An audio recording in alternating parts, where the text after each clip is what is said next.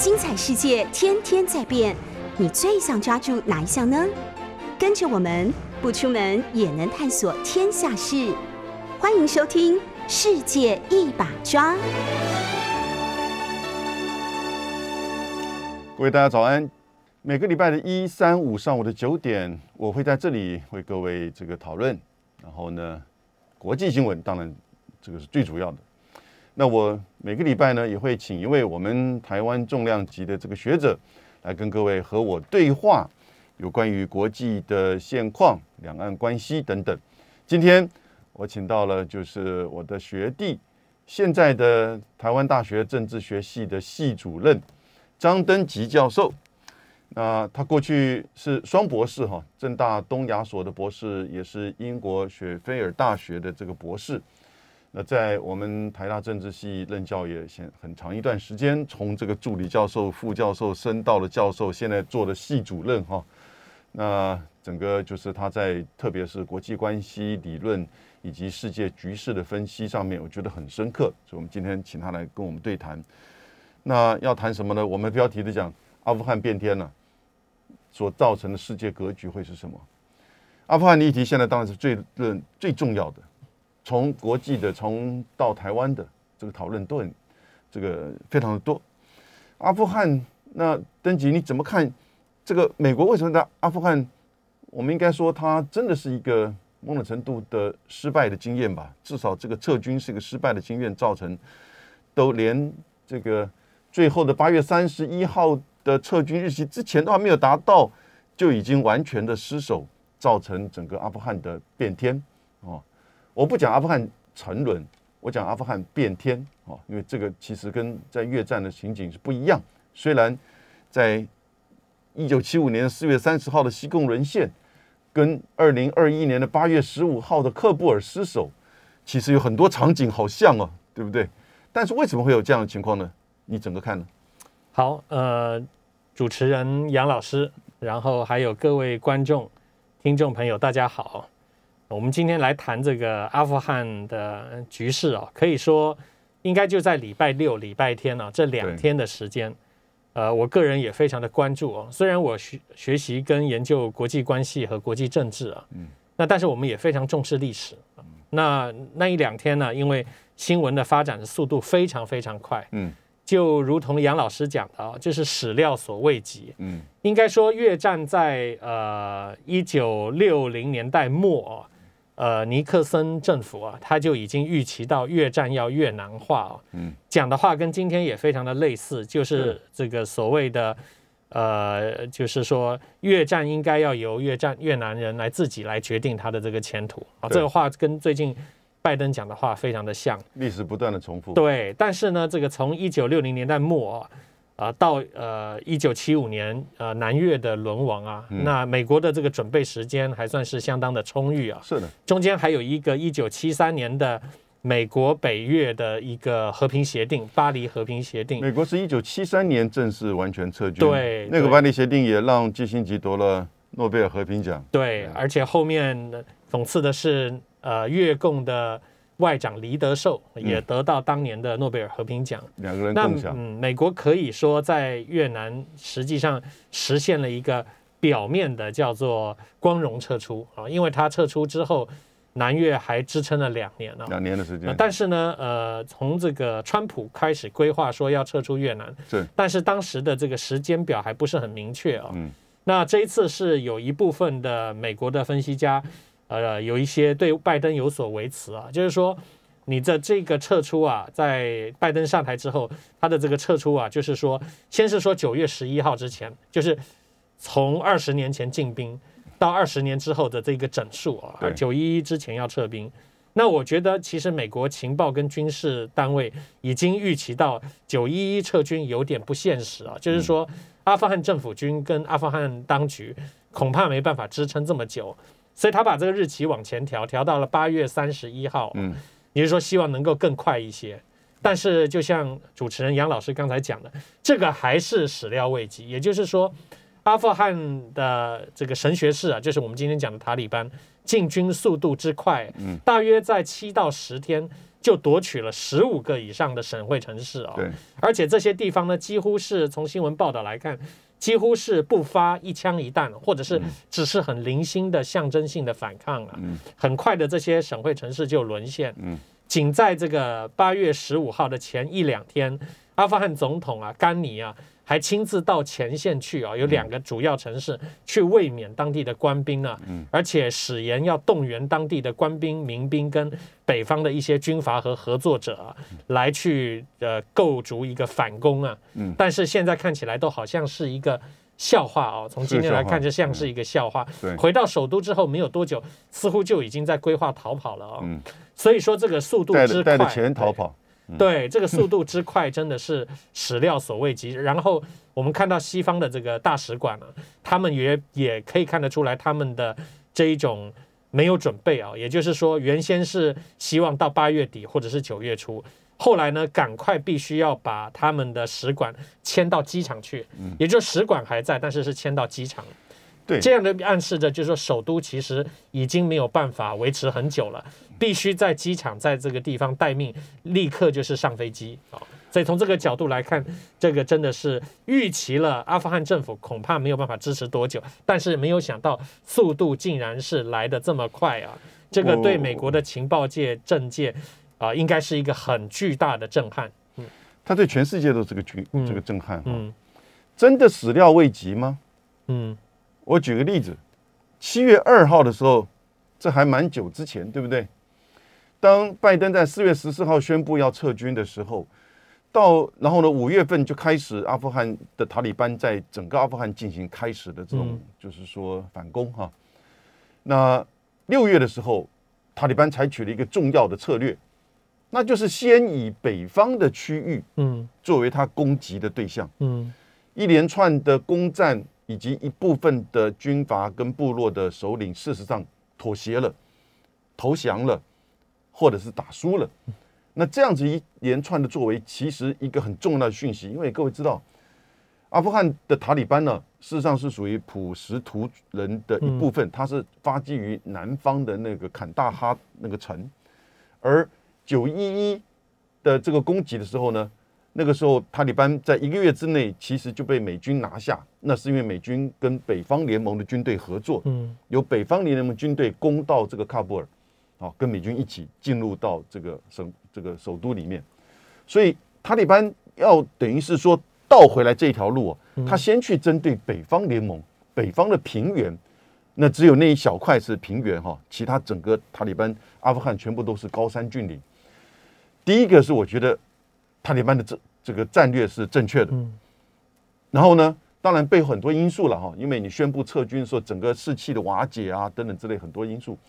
但是毕竟说是号称三十万的他阿富汗政府军呢、一夕之间的瓦解，其实这让人觉得很惊讶。可是另外一个，我觉得其实这个征兆就是说，它不一不一定是始料未及。七月二号的时候，在喀布尔附近的那个美国空军基地有没有？嗯一夕之间不告而别，然后呢，第二天的清晨的时候，居民跟阿富汗政府军才被告知，来发现到原来美国人一夕一个晚上就走了，那个曾经可以放几万人的这个最重要的阿富汗的这个空军基地，所以制空完全丧失，美国等于是不告而别，这个落跑了。我觉得其实这个几个讯息哈，那跟作作为不是单纯的只是白宫内部的情报解读以及策略，这当然是他最重要的这个错误。这个撤军大家已经都谈了很久，但是如何有效、有步骤、有战略，甚至有保证的这个撤军，那其实这才是一个很重要的关键。那看起来现在美国可以打仗，但是呢，对于整个战略的这个执行哦，在白宫在华华盛顿呢、严重的受到这个领导者拜登自己个人那种想要赶快九一一就是来庆祝一下我们二十年就结束，然后他有这样的一个责任。因为各位你知道吗？我想大概这一两天美国的民调会出来，美国的一般人民哦，我想可能还是会有过半数以上支持拜登的撤兵，也就是他这个行动啊，国际上是丢脸的，对阿富汗人民，事实上是没有任何的责任造成这个灾难的。可是他在国内哦的名义上，我觉得他甚至会骄傲，关起门来说，We did the right thing，嗯，you know，嗯好吧，面子没了，可是呢，政权保住了。也许接下来明年的这个集中选举，可是共和党对他的批判会还是非常的这个强烈的。那任姐，美国现在离开了阿富汗，后续的阿富汗，美国应该扮扮演什么样的角色呢？呃，这是一个好的问题啊。据说，呃，很多国家的这个大使馆啊，都已经完全迁离了这个阿富汗了，只有中国跟俄罗斯的还在。还有巴基斯坦。对啊目前主要是这三个啊。对，那我看报道就是说，美国原先还在考虑要不要留留这个大使馆在嗯阿富汗，最后觉得很危险了、对。他就说他要留下一个叫做核心小组哦是。（core group） 啊。对。他可能应该是跟卡达方面呢、啊，还因为卡达那边在进行谈判，是。可能然后再来的话就是维持从机场到市区啊，美方还有一些这个雇佣人员、嗯。或者是叫做 helper 哦，这个 collaborator 也好，就是说协力者啊，在地协力者要把他们能够呃救援离开阿富汗的，所以他有一个核心小组在这个地方，是相信跟塔利班还是有这个战术上的。一些一些协调了啊，因为美国拜登也警告，就是说，你如果对我地面上的这些活动啊，如果在八月三十号以前，我说要到从九一一提早到八月三十一号嘛，嗯现在机场又重新比较恢复秩序，前两天真是乱的可以啊、是恢复秩序以后，美国其实说是以以每天一千人以上的这样的一个规模啊，是。要不断的飞机要起降。那我跟他，我觉得他跟塔利班还是有一个呃沟通上沟通和协调了，就是说塔利班基本上现在不骚扰机场，是。通往机场的道路呢，就是应该我觉得应该是两军共管啊，就是说塔利班他也维持一部分秩序，接近机场的部分是美军在控制的啊，美军跟盟国，英国最近也调派了一些部队过来，但最终的话，他们应该还是会呃。我不知道 core group 会留留多久，但是大体上大多数的人都会完全离开。但是主持人刚才讲到，就是说中国、俄罗斯、巴基斯坦这三个国家的使馆目前是正常运作，只是是门口的警卫，我看了报道啊，就是由塔利班派这个警卫跟政府军进行一个叫做和平交接啊，就是说门口的卫兵呢。就是说交接给这个塔利班的这个卫兵哦，那过去我们也看到，就是塔利班其实已经预期了胜利哦，所以他在过去几个月频繁的跟俄国也好，呃，当然跟美国有正式的谈判哦，就是说怎么样在新旧政权之间呢取得一些什么停火协议啊，或者是有一些协调，但是几乎可以说塔利班违反了大多数的这个协议，美国还是撤军，美国基本上最后就是象征性的。用轰炸的方式啊，它没有地面的作为，用这个空中轰炸的方式，使得塔利班的进军的速度能稍有延缓哦。对但是呢，这个中国跟俄罗斯呢，跟塔利班的接触是蛮多的。我们也注意到，塔利班的政治委员在七月嗯曾经到这个、对，曾经到大陆去访问，然后国务委员杨毅王毅啊，他还在北京来加以这个接见哦。天津，对对，在呃在在天津，在天津，OK 哦，那反正这个过程当中就变成你可以看得到大国正在角力，当然也有人有也有一说了，就是说美国其实跟塔利班从去年开始，就是在川普时期，这也是造成现在拜登能卸责的一个说法。他说这个就是历任总统的大方向，尤其是川普的决策，所以说这个现在会撤的这么快，然后有很多的准备不周，他也推卸一部分责任给川普了。我我我觉得他的这个整个记者会的他的这个演讲哈，嗯，我我觉得其实完全就是一个大甩锅的演对讲，，嗯。然后呢，完全要去激起美国反战的这个情绪，然后嗯。支持他的这个撤军的决定，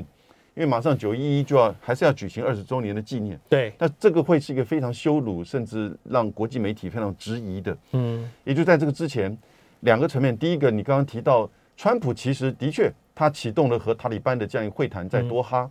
中国大陆都有代表参加。嗯嗯那个主要的塔利班的政治领导人，那也去过天津见过王毅的，就就是在多哈负责这个谈判。他昨天第一次二十年来嗯回到了这个喀布尔，嗯那也就是他可能会进入到喀布尔去举行后续跟美国跟其他国家的这些这个谈判跟接触。可是呢，那个时候当二月二十九号，没有错，去年是二月二十九号哈的这个拜呃川普政府跟塔利班的这个协议签署之后的第三天、第四天，就开始塔利班就违反了，嗯。美军就开始又跟美军跟阿富汗军队在做这个就是攻占攻击的这种行为，所以那个协议根本就没有多久就失效。嗯现在拜登想要拿这个协议来说，我们本来应该五月一号就要撤军的，所以事实上我反而是拖延了，这个根本不对的。不对，也就是说嗯，你协议是双边的嘛，那对方都撕毁了，你还这么乖乖的照协议去遵守，你根本就是找借口。嗯。第二个，过去从二月份开始之后，美国已经陆续从阿富汗就是撤军，美国军队在阿富汗最多的时候是十万人，嗯。那个时候是二零一一年要去打打这个宾拉登的时候嗯。啊，这个奥巴马征兵的三万人到这个十万多人，从十万多人开始，从尤其二零一四年之后陆续就开始减，减少到从去年二月到现在只剩下两千五百人。所以我的问题是，现在阿富汗在撤军之前只有两千五百人，美国的常备军队是一百三十万人。嗯那当然，他说我们要把这两千五百万、两千五百人，对不起，撤掉之后呢，移到印太地区来对抗中国大陆。嗯那这个当然没有人会相信的这种说法哈。可是，在昨天他的演讲当中，他也是这样说啊。嗯他说，这个中国跟俄罗斯才是我们真正的，他叫 true 哦战略对手。嗯那他们一定很高兴，我们继续的深陷在阿富汗的这整个泥沼当中。嗯嗯哦，因此他还是这样一个说法。可是呢，只有两千五百人在阿富汗，你却这么急的撤军，你觉得这个因素背后反映的是美国的决策者，还是美国的社会对于阿富汗战争、对于海外派军、对美国作为一个世界的这种主导者，甚至警察，这个这个超强的角色的认知，是不是已经开始产生变化了？呃，我想是的啊，这个中间其实我们讨论国际政治，一方面有的时候我们看到这个大小国之间的博弈啊，我们都会假设啊，这也是杨老师以前跟我们一起做研究的时候都熟悉的，我们会假设每一个国家就像是一个巨人啊，他就是叫做利维坦啊，他是单一理性的行为者啊，所以他每一件事情呢，这个巨人都是深思熟虑，然后理性规划，但事实上不是啊，就像您刚才讲，这个美国政府它不同党派。不同党派在这个海外用兵也好，这个一些维和啦，或者是一些国际的这个责任，包括像气候问题啊，包括像一些其他能源的问题啊，其实内部的分歧很严重。非常对立。那么刚才已经提到的，就是说，其实早不在奥巴马时代就想要重返亚太啊，然后呢，希望能够把重点拉到这个呃美国跟中国大陆之间的这个竞争。但是呢，有许多人认为说那个速度是不够快，或者是不够落实，所以这个名词后来就又有很多的修改。现在大家熟悉的叫印太嘛，嗯所以这个说要把重点转移到印太，也变成是呃甩脱阿富汗的一个很好的理由了。因为美国对于这个中东失老兵皮的这二十年，是其实这二十年蛮关键的啊、从九一一到二零二一啊，这二十年对啊，对美国来讲，我们国国际关系的研究。常常听听过一个很有名的话，叫“二十年危机 ”，20 年危机这其实是一本书的这个名字，就是说那二十年的这个过程当中，看起来没有冲突，但是很多的这个危机都酝酿在其中。他讲的是一次大战、二次大战之间的这个二十年危机，最后怎么样又再次的大战的爆发？对，对所以说在这个二九一一事件爆发的二零零一年，当时非常的乐观嗯哦，就是觉得说历史终结啊，然后竟然胆敢还有恐怖分子来挑衅是，然后来去这个攻击象征性很高的。呃，五角大楼跟这个世贸中心呢、对。所以美国当时认为说，那我们再发动一波，首先以军事领军啊，来去打败这个塔利班跟海山，接下来就是颜色革命啊，跟民主的这个就是 regime change，就是对。政权改政权改造，对，那这个跟阿富汗的这个情形也很像啊。我昨天看了一，其其实同样在阿富汗进行这个所谓叫做这个国家重建对。（nation building）。对，拜登拜登讲的话里面很多都是在甩锅。嗯他说我们进去只是要达成，就是说驱逐基地组织跟击毙金拉嗯宾拉登。那这个在二零一一年达成了，为什么不退出？对对是。第二个嗯那整个这个二十年，尤其是前面的这个十年，美国事实上自己花了多少钱，跟全世界的盟邦要求捐赠多少资金跟资源，要去重建阿富汗，重建阿富汗的民主、经济跟社会。结果发现到他的重建的钱，通通跟美国的军火商买了去装备阿富汗的政府军。嗯当然了，这里面呃，我们也不能说美国对于阿富汗的所谓的呃公民社会这个概念啊，civil society 的建设是毫无这个投注了。但美国也也真也这个鼓励了很多。在这二十年之间，鼓励了很多比较年轻的这个世代，对。让他们去享受美式的这个价值观念，对。美式的生活。也有许多人就变成了阿富汗的留学派，嗯。然后阿富汗的这个海归者。事实上，最后逃走的这个加尼总统啊，嗯。他拥有哥伦哥伦比亚大学的这个博士学位、啊，而且他的研究的论文还是研究失败国家，对，因为结果自己自己失败了。他在世界银行这些单位也曾经服务过嘛啊对，然后他前面在这个贝鲁特的美利坚大学啊来就读，所以基本上他是一个呃西化现代化这个路线的一个主要代表人物。所以我想，美国当然就是希望说军事扫荡之后啊，他也能够。啊，当然，军火商这些他一定会从中能捞取他的利益，但是他也希望能够，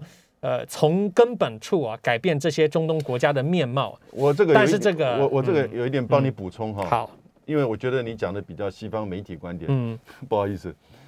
第一个哈，你说 civil society 或者是说这个社会重建，那我讲个最简单的这个例子，你知道今年的奥林匹克的运动会，阿富汗有派人，嗯派了五个人，嗯五个选手，这五个选手里面有三个其实是来自于伊朗巴基伊伊朗巴基斯坦难民营出身的阿富汗人。嗯代表的阿富汗。如果二十年美国真的帮阿富汗做社会重建，为什么连一个运动员、奥林匹克的选手都派不出来，而还是从伊朗的难民营出身的阿富汗人代表的阿富汗去东京参加奥林匹克？所以这个社会重建是真是假，是到什么样程度？因为我们就讲确实的这个成果跟这个数据嘛。嗯阿富汗为什么这么多省会，从喀布尔到这些，居然派不出这个奥林匹克的运动员？这些人不想参加，我觉得不可能，嗯。对不对？我补充一件事情啊，我觉得就是说，这个很多工作啊，它是样板性的和表面性的工作做的蛮多的。我昨天看到了一个外媒的这个推文啊，嗯它是不断的在转播有几位这个首都啊，嗯这个成长的一些年轻的这个女性啊，我们嗯这个马上要进广告，我们稍微休息一下。我觉得 civil society 概念是正确，但是阿富汗还没有。各位好，很高兴今天我请到台湾大学政治学系系主任张登吉教授来跟我们谈现在的阿富汗情势，以及我们接下来会继续谈的就是后阿富汗的世界格局，还有我们台湾。那但延续刚才之前的话题，civil society 这个市民社会在阿富汗是不是真的出现？我觉得当然这是程度问题了哈。经过了二十年，美国跟世界其实投注了非常多的这个经费，虽然我觉得大部分其实在建构这个安全部队，虽然有它的必要，可是呢，美国这个刚开始所讲的重建国家、民主、经济跟社会，那是一个理想，但是很快他发现到大概是很困难。嗯那我觉得第二个证明，美国其实没有真正的想要去维持一个稳定的阿富汗的政权。我觉得就是这个甘尼的现在逃亡这个总统的选择，因为你看伊拉克的情况，其实你要应该去找在这个部落里，在这个国家里面的主要的部落的具有代表性的领袖或者是有威望的人，来担任这个政治的这个领袖的责任。你说的选举，他当然他哪有任何的这个权重的基础，他完全是被推出来美国支持的。嗯因此呢，甘尼你现在看得很清楚，他研究失败国家，但是失败的代表。然后呢，他没有任何去针对，就是说整合阿富汗的内部不同的这些种族派系的这样子的能力。因此，美国只是在方便指挥。嗯我觉得这是一个，就是我个人比较批判性的这个观察哈。那现在你看到美国在阿富汗的这样这个的结束，马上九一一的这个活动要开始举行，我们世界各国对于美国的这个认知是不是有所改变呢？尤其是在中文哦，特别我们在台湾的媒体环境呢，我都必须要讲，呃，相当程度其实是受美国宣传的影响，甚至到现在为止哈，都还没有美国共和党方面的这种言论的报道在我们中文媒体上面出现，只有少部分因为如果你现在看那个 Fox News 啊，哇，其实我看的还蛮高兴的。那个对川对拜登的这一次整个的行动的这种批判呢，是非常的深刻的。他们当然一方面抓到机会嘛，另外一方面这真的也是让他们觉得不可思议的这样子的结果。所以整个现在美国面临到的内外的情势，所在阿富汗这个事件之后引发的世界格局的改变，会是个怎么样的一个方向呢？呃，我前两天在看这整个每每一个小时都在变化的这个阿富汗的这个局势啊，现在就没有每个小时都跟了啊，嗯因为那个时候其他主要的这个媒体，它几乎每个小时都会发这个 news alert。是那为什么会这么关注呢？就像主持人讲的，阿富汗战争以这样的一个方式收场啊，它已经被写入国际关系史，作为一个重要的事件。对啊，我想它的呃意涵跟它的这个影响，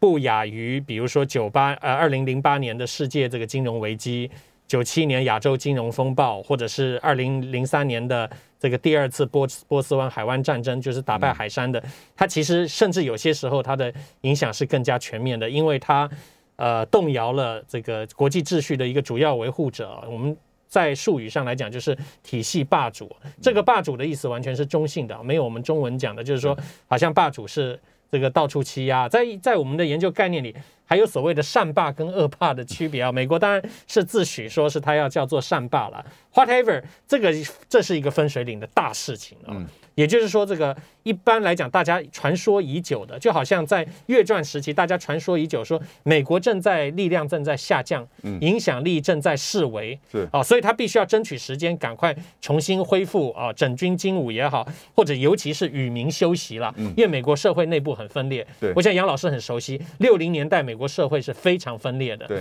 到了后来越战就变成大家共同非常失望而且挑战的一个政策是，以至于詹森无以无以为继，尼克森想要赶快收场。对啊，那这个我们现在讲的这个呃，从九一一二十年之后到现在，其实。阿富汗战争或者整个大中东战争，也已经造成了美国类似的这样的一个负担，而且它还波及了它的盟国，大批的这个叙利亚或者是利比亚的难民跑到欧盟去，然后欧盟的话就产生债务危机跟这个难民危机，严重的冲击了美欧之间的合作和美欧的关系。然后呢，美国呢为了这些战争呢，一开始就是我们刚才讨论的哦，很乐观的以为说，好像军队来了。打倒了这个军阀或恐怖分子、极端势力，就自然会有所谓的呃叫做公民社会的这个出现。那现在呢，这二十年确实有了一些样板啊，比如说最近这两天我看到有一些这个美国呃或者是阿富汗当地啊这个培植出来的一些女性的阿富汗市长，他们就是非常非常的紧张、焦虑，甚至悲伤的对这个西方世界说。我们的未来大概是完蛋了，有可能会遭到不测。那这二十年到底在做什么啊？然后有一位记者还直问北约的秘书长线上连线，就问他们说：为什么是现在撤军？为什么是现在抛弃我们？你们不能？他讲到一半就泣不成声了。坦白讲，我觉得说，我个人当然是蛮同情的这些现代化的过程当中的新生代哦，他们享受到了一些。一些权利，但是就像杨老师讲，这是很少数人，他就是只是在这个首都啦，在这个媒体聚光灯能够看得到的地方，但是广大的这些乡村啊、偏远的地区，其实这个所谓的种这个政权改造跟现代化，还有市民社会，完全是就是说非常非常原始的状态，这些都被戳破了。，对对，没错，那代表着美国的这种主导性，它的这种就是说自诩的这种道德性，哈，嗯，其实都是对它的以利益为核心的自私的对外政策，这不带有什么批判性的哈。每个国家当然是以他自己利益为核心，带有自私的，以美国人为主的。拜登说：“难道我们还在那边继续的要使美军花这么多钱？”这个东西当然会引起很多美国人的这种共鸣哈。但是形势并不是那么单纯嘛，而且你出军占领了这个国家，造成起码二十万人的平民跟加上士兵的死亡，家破国亡，难民四散，对不对？然后你就没有任何的责任，觉得我已经待得够久了，该走就走了。事实上，到后来你只是点点少许点点的这些军队二两千五百人在这边，可是你可以这样子一夕之间就把你的军队从这个基地撤离。所以这个讯息啊，多方面讯息加起来，阿富汗人老早知道。那这个东西对全世界会有什么样的这种讯息呢？有一个很根本的这个挑战哦，就是说。这个西方集团呢，以美国为首的西方集团，在二战结束，特别是冷战结束，苏联垮台之后，他们在很多的地方呢，当然一方面就是您讲的国家利益了啊，他要扩张他的影响范围，而且最好是把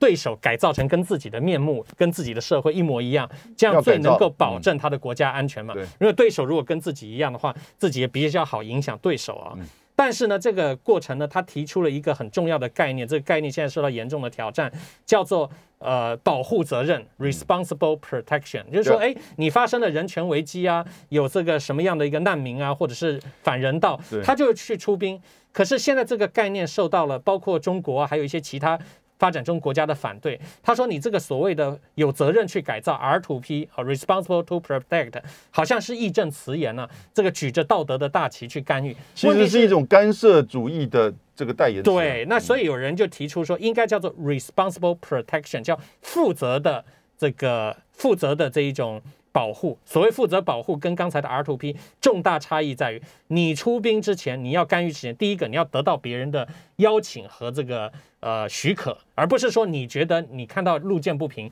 你就拿刀进去去拔刀相助哦，你都没有得到人家的这个授权，也没有经经过国际社会正当的程序哦，就你北约组织几个小的集团就这么决定。第二个，你要有长远的规划，你不能是只是教这个打仗啦，然后给人家卖军火啊，你还要这个。完整的配套的，你比如说刚才杨老师讲的，你比如说基本教育啦、基础建设啦、公共设施啦。这个呃这些东西你都应该要负责，你不能够说去了以后这就四个字叫始乱终弃嘛啊！你去了那个地方以后，只做最 minimal 的这个秩序的维持，其他的呢你就说那我把钱拿来了，那你们看怎么做？实际上这些当地政权就没有能力这样子做，你最后发现你不符合你的国家利益，你就甩手走人了。那你遗留下来的刚才我们讲的那一些有一些初见苗头的所谓的。公民社会的这些人，那岂不是他们就变成了孤儿吗？就完全被遗弃了吗？而且这些人变成是控诉。接下来要讨论两两两个两个焦点哈。第一个，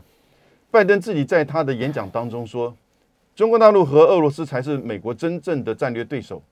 现在好吧，正如你所期待的，从阿富汗撤军了，不管这个撤军的过程结果现在是多么的哦，国际媒体认为是一种羞辱，但是呢，你现在撤军了。然后呢？你现在已经在你的演讲当中，你就再进一步的指出中国大陆和俄罗斯，当然，其实主要讲的是中国大陆才是他的真正战略竞争对手。你觉得这个阿富汗事件对于这个中美的这种所谓的竞争对抗关系会有怎么样的影响呢？呃，目前初步来看啊，似乎很短期内啊，它倒是反倒是提供了一个。中美这个接触对话、管控分歧的布林肯跟王毅通了电话了。对对，因为过去一段时间大家都认为说有可能失控，而且连基本的接触管道都没有。美国长期不派大使来，大陆有一段时间也把大使撤回去了。他的这个外交层级不断的降级，几次的这个呃见面，包括在安克拉治的这个见面，以及天津的这个会谈，其实双方的姿态都非常高，提出的条件也比较硬啊。那有点像是只有对话。沟通，但是没有任何合作的这样的一个气氛。这一次布林肯跟王毅外长的这个通电呢，是比前面两次的情况要稍微好一些，因为毕竟有一个共同的话题。但长远来讲啊，从今年一直往年底再看，许多的这个议程也好，包括美国发动的在印太地区的一些军事合作啦、演习，其实还是。蛮以这个中国大陆作为他的一个假想的这个主要的这个对手，然后呢，其另外还有一个叫做民主世界民主峰会啊，这个则是从有武场嘛，还有文场啊，文武两场啊，它实际上还是在持续对这个北京来进行施压。所以虽然短期有这个恢复沟通、管控分歧的这样的一个态势，但是呢，未必能够影响到后面 G 团体两国的这个元首是不是能够顺利会见哦。所以这个短期的一个。降温的一个举措，对于后面的美中的这个竞争，恐怕以阿富汗事件来看的话，它是提供了一个窗口啊。但美国也不无丢包的这样的一种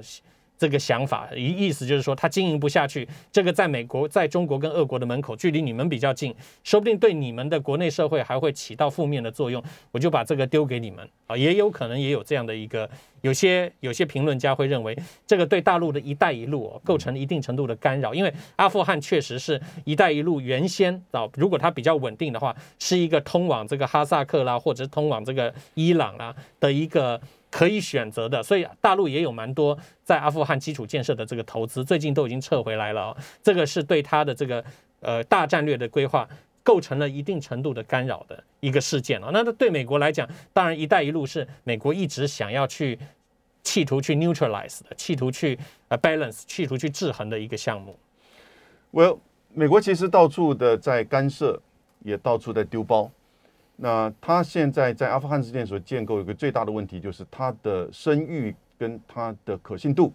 现在毕竟受到了严重的打击。各位好，我今天请到了台湾大学政治学系的系主任，其实他刚选上系主任啊，要恭喜。不敢当。不过现在在学校做这个行政职务，事实上是牺牲奉献的服务工作哈，呃，不像以前是这个具有一定的这种决策的影响力。因为老师们其实都共同的参与到许多的这个事务啊，但是呢，呃，邓吉教授其实在国际关系、国际这个政治理论呢，其实有很深刻的研究。我们刚刚也都听得出来，了解到很多的概念的掌握。那其实 R to B，也就是说这个保护责任，我觉得就用同样的话，因为他可能是对于看到一个不公义的情况，他觉得要去介入。那什么叫公义不公义，完全是他自己的认定。所以其实。只是作为他干涉的借口，那我必须要讲这个 R to P 啊，这个保护责任对于拜登、对于美国在阿富汗其实是真的必须要去运用。也就是你占领了二十年，你难道没有保护责任吗？你说走就走，就留下了一团烂摊子，是不是？不管是对妇女，我现在先请大家哈，我有一句一句很重要的这个拜托，先不要误解塔利班。因为我看这两天塔利班的这整个作为哈，我觉得他是开放的，而且他基本上是有意要去治理的。当然，我们等待他的治理的一个礼拜到一个月的时间，看看他的组成的权力的这个架构，看看他的相关的政策。昨天他科布尔事实上秩序完全恢复，大家也都去上班，小朋友也去上学，妇女。一样在主持电视新闻节目哦，哎，这个是过去难以想象的。允许妇女的继续的工作跟在公家单位、教育职务上，所以先不要误解塔利班，好，我们给他一段时间，不要受美国的这个，我觉得其实已经不是美国媒体了，而是美国偏卖拜登的媒体哈，对这个塔利班的这种就是说污蔑哈，我觉得先要这个。Hold 一下，呃，但是我们现在在台湾谈论这个问题，这两天大家当然最关切的，《纽约时报》在前两天，科布还没有被完全占领的时候，就提到了台湾以及包含像乌克兰这种地方，难道不应该警醒吗？美国抛弃了阿富汗，昨天美国的国家安全顾问苏利文，我觉得他应该辞职的苏利文。做一个国安会的总负责人、国家安全顾问，结果给这个老板这么糟糕的这个建议，产生这么严重，难道你不应该辞职吗？结果他昨天开记者会说，台湾完全不一样，我们对台湾的这个承诺，事实上是这个坚如这个磐石的。嗯，你觉得我们台湾应该接下来怎么看待在阿富汗事件之后的台美关系以及美国的承诺？杨老师讲这个苏利文的案子啊，案例啊，非常好哦。实际上不是只有这个苏利文，呃，在这样的一个情境之下，他重申对台湾的这个承诺，是希望说台湾社会不要联想太多啊。这个看到阿阿富汗，觉得老大哥不行了啊。可是仅仅大概就在大概就在这个时间的前后啊，这个甘尼政府即将要倒台了，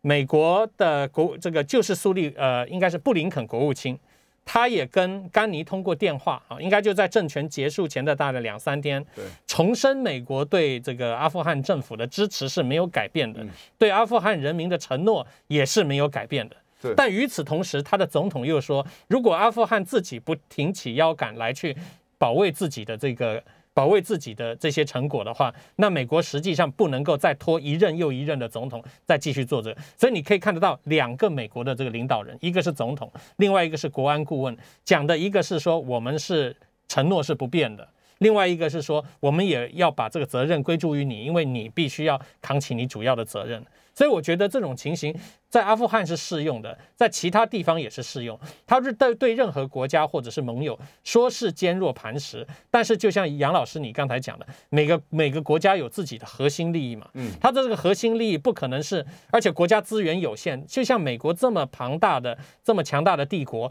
经历了二战结束之后这么多的代理人战争，有些时候他也是精疲力尽，有些时候国内的百姓也是很不满意他的对外干涉和出兵，再加上成效不彰嘛，哦，所以在这样情况之下，他常常会有一段时间啊，这个对外扩张，但另外一段时间他发现民意不支持，党派的争议，然后甚至还有一些其他的问题，所以他就向后撤退了。那这种情形呢，你也可以讲说，那这个有有些时候就势必就造成始乱终弃，这是因为他的国家利益会随着他自己本身的国情而台湾应该怎么看待？所以我觉得我们台湾哦，应该要能够嗯明确的了解一点啊，这其实也用也套用拜登的话了，也意思就是说，当他责备。呃，阿富汗政府跟责备阿富汗军队的时候，这个我们听起来也应该要受到他一点启发，就是其实每一个国家要虚衡形势，还是要从自己本身的利益出发，而不能够太过仰赖说指望或一厢情愿，说某一个朋友、某一个盟友，因为他财雄势大，所以他一定会。你就看着他讲的那些话，你就认为说这些是 take for granted，你认为说这些是无条件的空头支票式的保障，然后你觉得说那我就把这些寄把我的筹码全部寄托在他的保障之上，而你对自己的这个形势的判断，对你自己的国防和外交政策，就从而就没有呃任何积极的规划，甚至采取一些冒险的举动，就完全是寄托于或寄望于一个。呃，这个外在力量对你的这个支持，这其实是很危险。而且我觉得，从美国这一次对阿富汗的这些讲话，也证实了这一点。当他觉得他已经够了的时候，那么他就会跟你讲，责任换你了啊，老兄，现在是这个你要 take over，我的结我的任务已经结束了啊。我这都话都是他自己讲的。对，历史上其实小国弱国，其实采取很重要的，比如说依附政策，或者是结盟政策。来去跟大国或者是区域国家的结合，来增强自己的这种就是说抵抗能力，确保自己的安全。可是这的这些政策的前提哈，这些前提很重要，是这小国自己本身要自立自强。但是同时更重要是，要谨慎，要智慧，嗯，要知道自己的所处的环境真正的利益所在，嗯。我就举例而言，今年一到七月，两岸的贸易增加了百分之二十四以上，相较于去年，整个占我们对外的出口已经超过百分之四十三点六。嗯，第一大贸易伙伴从二零零三年陈水扁执政执政到现在，还没有这么高比例过。这还是在两岸的僵局，我们对美国一面倒的情况之下，美国对中国大陆还实施贸易战。还有所谓的这个先进高端的科技的这种脱轨制裁的这种前提之下，才发生这种情况。我们台湾有没有真正的认知到我们自己的利益、自己的生存之道？在这个的前提之上，你可能了解到大国之间的变化、区域的。马上 RCEP 在年底。就会开始启动，明年就开始生效。我们在整个中美对抗、经科技脱钩之下，应该如何自处？嗯，印太战略、美日印澳结成的这种松散的安全联盟之下，对抗中国的，因为在刚好是十八号吧，呃，十七号吧，莫迪面对了就是。这个印度的独立的，好，的纪念日，他也讲了话。他说，印度要对抗扩张主义，那其实当然就是指的中国大陆了，而且不限于在印中印的边境。事实上，他讲的是什么？扩张主义当然讲的是开放的印太以及这个航行自由的南海，因为印度现在四艘的军舰的舰队正在关岛附近，马上要做开始做演习，所以在这整个情况之下，你看到了阿富汗这样子的一个事件，阿富汗这样子一个美国这个甩锅，然后呢丢包，造成阿富汗的悲剧之后的经济难民的问题，全力真空。台湾我觉得哈、一定要深刻的反省、讨论，不是只有这两天而已哦。以后有机会一定要再继续多请这个张登基老师，我们要多对话，谈论就是台湾的选择、台湾的策略，至少不要去重复像拜登在白宫里面针对这个阿富汗撤军的这个决定，完全的草率，然后呢，完全没有做任何的评估，造成了今天的这个失败。而拜登的失败，他美国人民也许还会再支持他。不过我提醒各位啊，把中国丢掉的杜鲁门，嗯，把越南丢掉的福特，这两个总统都只做一任。我不知道拜登是不是同样的命运。最后你觉得呢？我只用一句这个最近看到的，呃，有点打趣的一个一个说法啊，就是 Who lost something 啊 Yeah，，Not us 啊，就是说意思就是说，美国总是说在讨论谁失去了什么，那一定不是 us，一定不是我们。这个双关语啊，因为 us Yeah 其实就是 US，啊 Yeah 所以说他常常作为一个霸主国啊，他常常会有这个动机啊，呃，我们美国绝对不会失去是你的责任，倒霉的是你们自己。对，而且是你的责任了啊。但他忘记了，其实是他介入，他去干涉，然后呢，他当当初这样子的一个所谓以保护责任的方式进入到这整个这些这个国家里面，就造成这些国家的历史上我们都可以历历可数的嗯，这些灾难。那现在这个阿富汗事件呢，同样又是一个灾难的发生，我不知道它会延续多久。哦，不过我先请大家不要先不要马上判定或误解塔利班，给他一点时间。那我们今天谢谢这个登吉老师，下个礼拜我一样请另外一位何世胜教授来跟我谈日本还有亚洲的这个情势。那再一次的谢谢大家，拜拜。谢谢谢谢杨老师。